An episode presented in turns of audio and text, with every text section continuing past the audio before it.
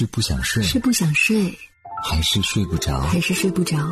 一起枕边听新闻吧。Hello，你好，我是枕边羊。今天晚上继续用五分钟时间和你聊聊身边事。首先分享一个值得开心的消息，这个消息呢还是跟关门大吉有关系。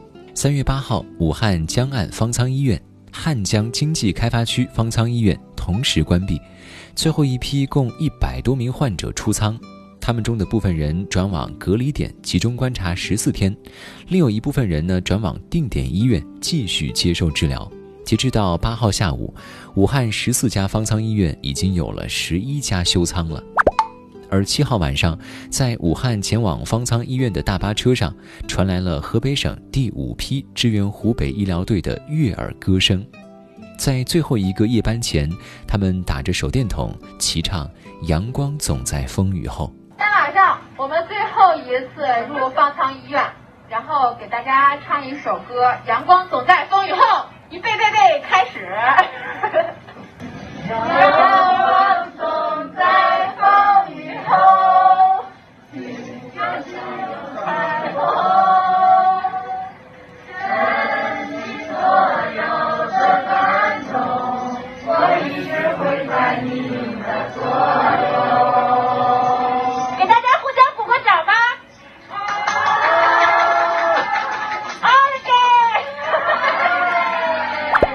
阳光总在风雨后，请相信有彩虹。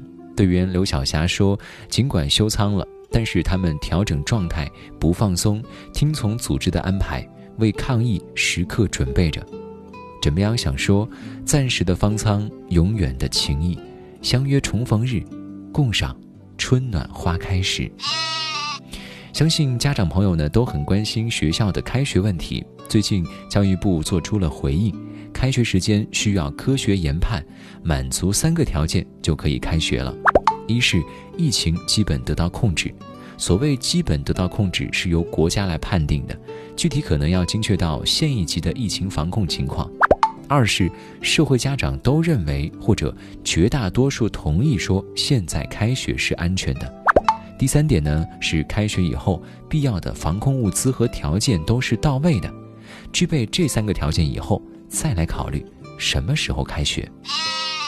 睡前刷手机已经成了很多人每天必打卡的一件事情，但是看着白晃晃的屏幕，哪怕把亮度调到最低，眼睛都感觉受不了。对于这种情况，手机厂商呢会给自己的手机开启护眼模式，屏幕呢变成暖黄色。但是哪怕是这样，也扛不过有些软件不能改动的白背景，比如说微信。今天，关于苹果公司突然警告微信五月前必须有夜间模式，否则下架的消息冲上了微博热搜。不少网友表示干得漂亮。虽然我也很希望是事实，但是枕边羊要告诉各位，这是一条谣言。据了解，这条谣言呢，从二零一九年十一月开始就有人传出了，但是苹果的官方开发者文档从未强制要求需要适配深色模式。而对深色模式的解读是，如果不使用，可能会出现一些手机显示上的问题。再者，你想一想，苹果会把微信这种头部应用说下架就下架吗？枕边羊想说，与其期待夜间模式，还不如把手机早点锁屏吧，能够多睡一会儿，不香吗？好了，今天呢，先跟你聊到这里，我是枕边羊，跟你说晚安，好梦。